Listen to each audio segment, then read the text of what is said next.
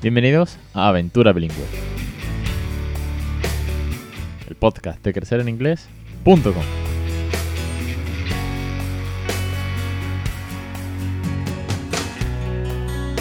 Arrancamos el capítulo 199, el 9 de abril de 2020, en esta cuarentena, en este confinamiento de quedarnos en casa, toca hacer este episodio tan chulo, ¿no? El 199 ya. Y bueno, pues al fin y al cabo, daros la bienvenida a Aventura Bilingüe, el podcast sobre bilingüismo, el podcast en el que hablamos pues de la crianza bilingüe que estoy haciendo en casa, cómo el peque está, participa ya en el programa, de cómo le estoy regalando una segunda lengua sin que él se dé cuenta y también pues de los consejos, los tips, los cuentos, las canciones, las rutinas, los docentes, los científicos, las familias que participan y que hacen que este podcast siga una semana más y sobre todo a esos aventureros y aventureras suscritos a los cursos que apoyan este proyecto, este loco proyecto y a todos los oyentes que hay detrás. Así que a todos vosotros, bienvenidos y muchas gracias una semana más. Hoy vamos con el programa 199, es una fecha muy, un número muy chulo, ¿no? Pero es que la semana que viene es el 200, 200 programas, madre mía. Aquellos que habéis empezado hace poco y me decís algunas veces, estoy empezando, estoy escuchando, llevo no sé cuántos tal. Yo pienso, madre mía, es que, es que esto empezó un día, ¿no? Y dije, venga, voy a lanzarme y vamos ya cerca del 200. Para la semana que viene, os cuento, os adelanto que tengo una entrevista. Tal vez, tal vez es la entrevista más difícil que voy a hacer, la entrevista que más tiempo me ha costado convencer para que venga el programa. ya veréis. bueno, hoy tengo un programa que van en relación al tema del curso de gamificación que, está en marcha, que está Isabel. Esta semana ha salido la lección número 4. Perdonadme si estos días he estado, por cierto, eh, muy desconectado de las redes. Bueno, el confinamiento en casa también pues tiene sus más y sus menos y hay, veces en que dice, dice, uno, bueno, pues no tengo ganas de coger el móvil. Eh, y bueno, son, son épocas, son rachas, que son veintitantos días aquí metido y he estado muy desconectado. Bueno, me hacía falta, por así decirlo, ¿no? Así que perdonad si he estado un poco ausente, con algunos de vosotros he cruzado mail, sí que he tardado más en responder los mails, bueno, hay días y días. Pero el otro día me llegó un, un, email de una aventurera, una suscriptora, y me hacía un planteamiento, una duda sobre el tema de la motivación en relación con el curso de gamificación, de la recompensa, de los premios. Y cuando vi el email esta semana dije, es que para responder esto voy a echar la tarde respondiendo y casi que me da para hacer un artículo del blog. Y pensé, bueno, espérate, antes que hacer un artículo, hago un podcast. Porque esta duda me ha llegado de la misma manera, aproximadamente, con el mismo término al final, de, el mismo objetivo, la misma duda, en diferentes mails, en diferentes historias, que bueno, en diferentes privados de Instagram me ha llegado aproximadamente preguntando por lo mismo. Y digo, mira, pues ya que me llega de diferentes maneras, por diferentes vías, lo que hago es que le dedico el podcast, el primero que venga, el de esta semana, el 199 Así que hoy os voy a hablar de la motivación intrínseca, extrínseca y sobre todo cómo podemos aplicarlo teniendo en cuenta que estamos inmersos en un curso de gamificación y del aprendizaje basado en juegos en el que se habla mucho de la recompensa, de los premios, etcétera, etcétera, etcétera. Vamos pues, os voy a leer el email, os voy a leer la pregunta para que veáis de dónde arranca. Luego os voy a explicar qué es cuáles son los dos tipos de motivación, tanto la intrínseca como la extrínseca. Y voy a hablaros también del tema de los premios y bueno, de cómo podemos esto tenerlo en cuenta y qué tipos de categorías he hecho yo. ¿eh? No, no, os digo que sean oficiales, las he hecho yo. En parte en base a lo que hay en la educación que hago en casa, lo que me dicta el sentido común, un poco de experiencia y también las, las nociones y conocimiento que tengo de gamificación desde hace ya muchos años. Vamos pues primero con el email. Me pregunta Patricia y me dice, hola, hasta el momento me está encantando el curso de gamificación y ya que dentro de esta estrategia la motivación es primordial, me ha surgido la duda de cómo podría eh, propiciar la motivación intrínseca frente a la extrínseca. De qué manera podemos potenciar más la intrínseca que la extrínseca. Puesto que se supone que esta es, la que tenemos que intentar eh, que prevalezca. Supongo que debemos tener cuidado porque se basa en las recompensas, la extrínseca. Al final queremos que nuestros alumnos hagan o aprendan ciertas cosas porque lo vean así, porque lo vean bien, porque lo hagan porque lo tengan que hacer y no porque se le dé cierta recompensa. ¿no? Entonces mi duda es cómo podemos asegurarnos que estamos haciendo un buen uso de la recompensa. Sé que es bastante difícil, pero hay alguna manera de saberlo o de hacerlo. Muchas gracias, enhorabuena por el curso, saludos. Bueno, pues enhorabuena a Isabel, la teacher, Isabel Ramírez de Arellano, por ese curso de gamificación que tan buen feedback está haciendo, haciéndome llegar y que yo le transmito desde aquí. Y claro, la pregunta viene al caso de que Si solamente eh, premiamos, los niños van a aprender que solo aprenden a través de recompensas. Y eso es muy delicado, porque si solamente van a hacer la tarea, si solamente van a aprenderse eh, el vocabulario o los phonics o las canciones o a colorear simplemente sabiendo que luego hay una recompensa, si luego un día no la hay, pues no van a estar motivados, por así decirlo, ¿no? Entonces, aquí es donde viene muy bien el caso de la motivación, tanto intrínseca como extrínseca. Veréis, os leo, ¿vale? Os leo tal cual, que lo he encontrado en un artículo, no me lo invento yo. Y además son artículos con eh, datos científicos, con estudios científicos que os dejaré enlazados en las notas del programa, en el post que siempre acompaña, ¿de acuerdo? Dice, si haces algo por motivación intrínseca, entonces lo estás haciendo por tu voluntad interior. Por ejemplo, los pasatiempos o los hobbies son un buen mm, ejemplo de esa motivación intrínseca, ya que nace esas ganas de hacer algo desde tu interior, desde tu deseo por practicar o por poner en marcha esa actividad. Por contra, la extrínseca, esa motivación que nos viene de fuera, lo haces porque quieres tener mm, una recompensa, porque quieres tener eh, algo que se te dé a cambio, o tal vez, en algunos casos, para evitar un castigo, ¿vale? Porque, bueno, una recompensa puede ser que, mm, que algo malo no suceda. Ahora, ahora hablamos y os pongo ejemplos, ¿vale? básicamente una gran motivación extrínseca puede ser los trabajos, ¿no? Vas al trabajo para cobrar todos los meses, ¿no? O en el caso de los niños, el comerte las lentejas puede ser porque luego vas al parque o porque si no te las comes no vas al parque. Por eso hay que tener cuidado con las recompensas, sobre todo las negativas. Isabel en el curso de gamificación habla mucho de premiar lo bueno en vez de eh, castigar lo malo. ¿Significa esto que la motivación extrínseca, la que nos viene de fuera, la de las recompensas, es mala? No, no tiene por qué ser mala. Pero vamos a analizar qué es cada una de ellas. La intrínseca, la definición de este tipo de, motivación, la definición tal cual, es que la motivación intrínseca se refiere al deseo de buscar, por voluntad propia, tareas y desafíos para expandir y entrenar nuestras habilidades, y también para explorar y aprender sin la necesidad de recibir recompensas externas. Básicamente, nos sentimos motivados para hacer cosas que nos gustan. ¿Vale? No necesitamos recompensa, no hay mayor recompensa que el gusto de hacer eso. Para daros un, ejemplo, eh, el tema de levantarnos por la, los adultos, ¿vale? El tema de levantarnos por la mañana a hacer deporte, que hay muchos que lo hacen, eh, puede ser muy pesado levantarte, haciendo una comparativa, puede ser muy difícil y nos, nos cuesta la vida levantarnos todos los días para ir a trabajar, para salir al trabajo, pero cuando lo haces porque vas a entrenar o porque tienes eh, un evento, madrugas y te pegas la paliza, pero lo haces con alegría, lo haces con, con motivación intrínseca porque es lo que quieres hacer. Hay un estudio, y os lo voy a dejar enlazado, sobre la motivación intrínseca realizado en 2017. Demostró que este tipo de motivación tiene algunas ventajas reales. Por ejemplo, mejora el aprendizaje y el rendimiento, aumenta la creatividad, la creatividad perdón, y mejora el bienestar general. Los japoneses llaman al ikigai esa sensación de hacer algo porque vale la pena porque queremos levantarnos temprano para, practicar deporte, o porque queremos levantarnos temprano para hacer algún, alguna actividad, o porque nos acostamos tarde tal vez.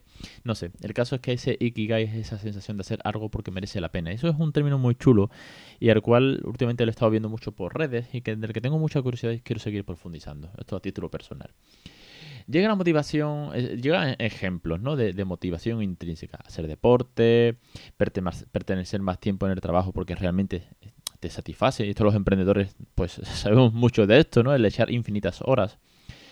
El poder trabajar en equipo, en aprender un idioma porque tienes las ganas de aprenderlo, no porque sea una, clase teórica de esta que te imponen en, el colegio, en el instituto, ¿no? Leer un libro o simplemente si te gusta pues mantener tu casa ordenada, no te importa ponerte a limpiar la casa. Estos son, digamos, ejemplos para los mayores. Luego vamos a hablar de los peques.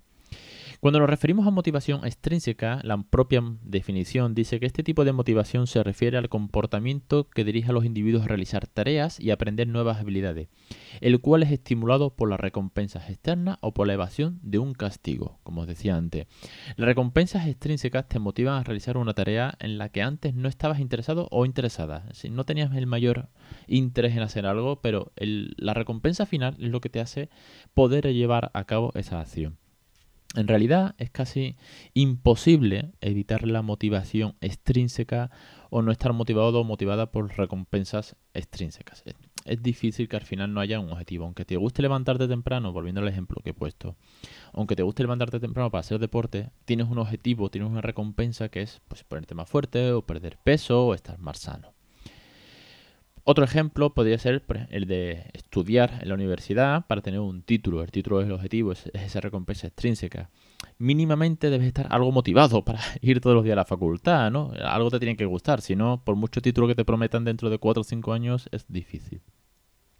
A diferencia de la motivación intrínseca, las recompensas externas son buenas si la tarea específica tiene que hacerse y no tienes ningún interés en algo determinado o necesitas aprender una nueva habilidad, pero fracasas en la etapa inicial, ¿vale? Eso que nos cuesta tanto de arrancar.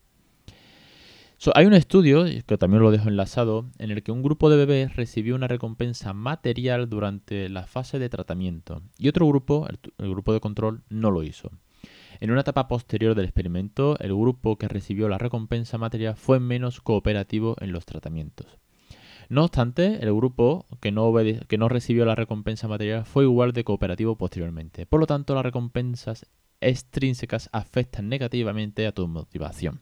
Y esto, con esto aquí enlazo con la pregunta inicial. Con esto enlazo a que hay que tener mucho, mucho cuidado con el tipo de recompensa.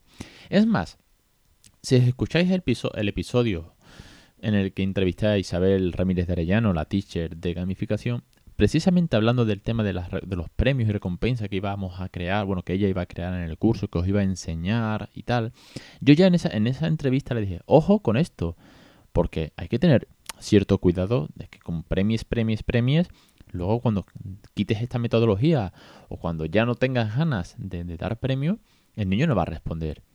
O solamente va a responder si hay premio. O igual ya se aburre de esos premios y pide más, ¿no? Entonces hay que tener mucho ojo.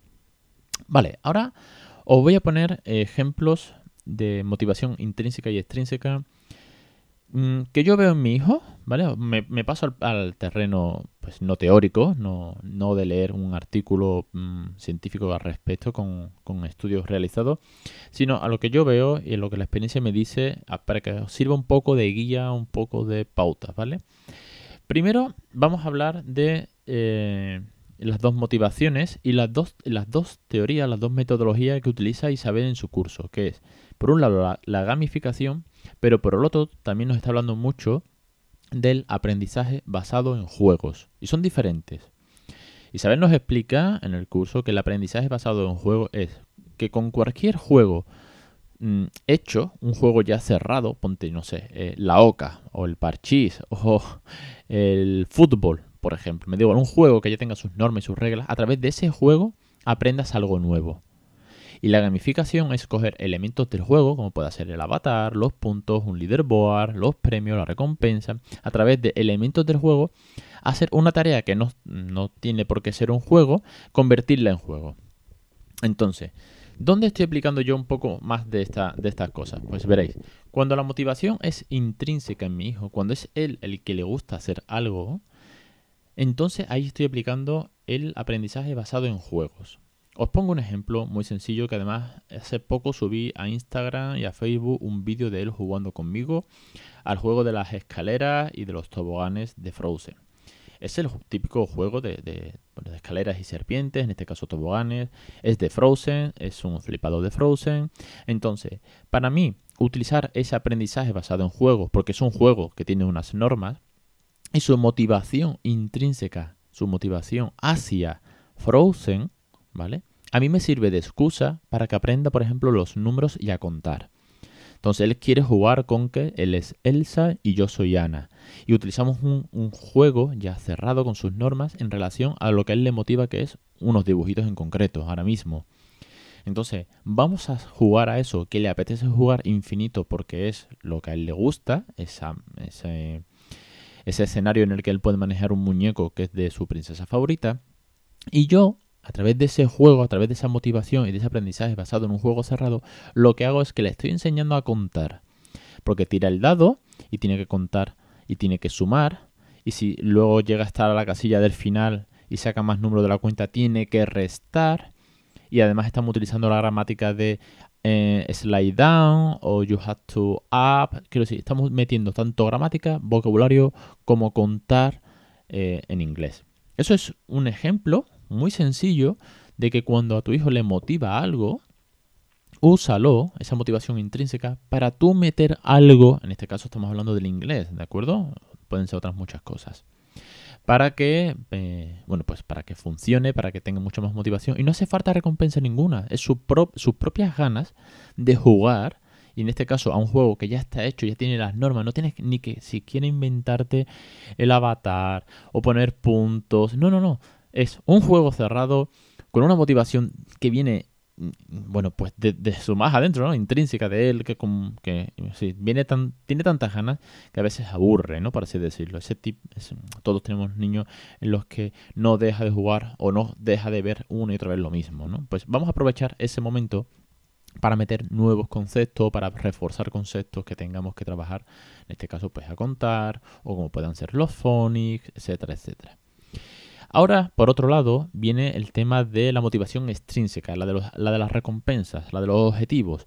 Aquí sí podemos meter la gamificación. Aquí sí podemos poner puntos si lo hace bien, sí podemos poner eh, pues un leaderboard de, de, clasificación de quién lo está haciendo mejor, si papá, mamá o, el peque. Aquí podemos poner las recompensas. Y en torno a las recompensas, no me voy a meter en más teoría de gamificación, que por eso está el curso completo. En torno a las recompensas, yo establezco tres modalidades de recompensa. ¿Vale? Vamos a poner, por ejemplo, que queremos que, eh, no sé, que limpie la casa, ¿vale? Yo quiero que mi hijo limpie la casa. Entonces, habría tres tipos de recompensas. Por un lado, la primera será la recompensa material. Esta es la más fácil de ver, esta es la más típica. Es si limpias, eh, tú, si recoges los juguetes, eh, luego te doy un helado. Esta es fácil. Si limpias tus juguetes, si ordenas tus juguetes, you clean up your toys, later you can eat ice cream, por ejemplo, o puedes ir al parque. ¿eh? Un refuerzo positivo, no negativo, ¿vale? Esta por un lado.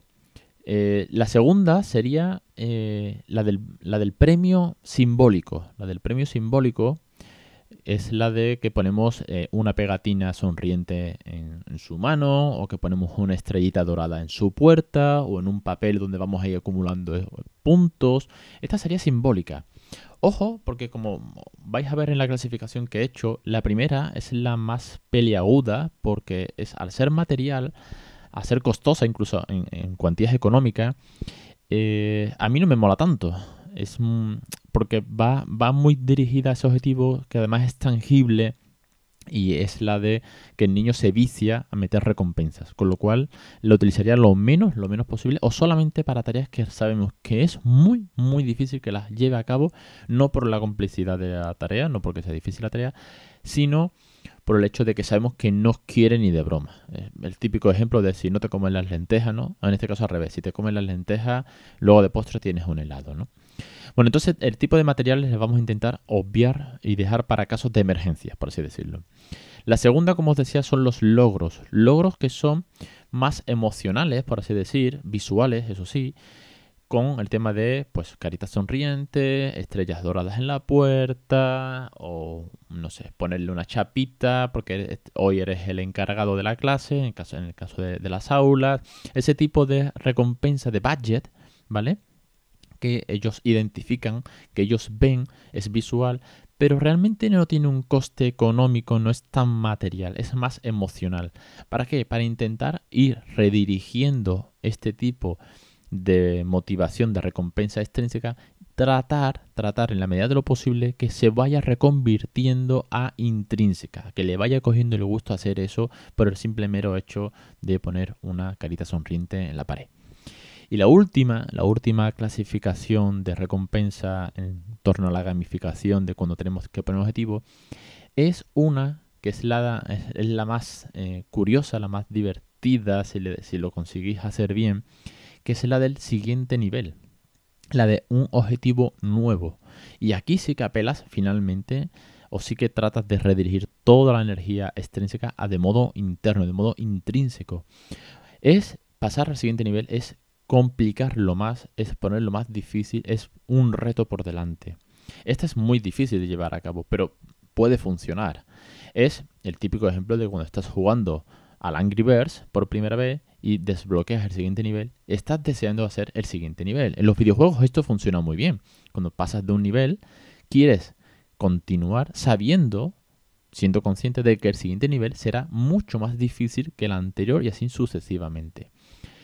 En el caso de los Phonics, por ejemplo, eh, alguna vez que otra le he dicho, si hacemos estos dos o tres Phonics, eh, si practicamos, vamos a hacer ahora, wow, wow lo que vamos a hacer. Y claro, esa sorpresa que le creas un poco, esa, incertidumbre, esa expectación, ese siguiente nivel, es lo que hace que quiera seguir. Porque si yo le digo, si después de tres Phonics vienen seis más, me dice, bueno, pues mejor no hago ni uno y terminamos antes y nos vamos al parque. Pero wow, wow lo que viene ahora, Honey. Wow, esto es wow. Quiero decir, intento motivar a través de la sorpresa, a través de el desconocimiento de lo siguiente, ¿no?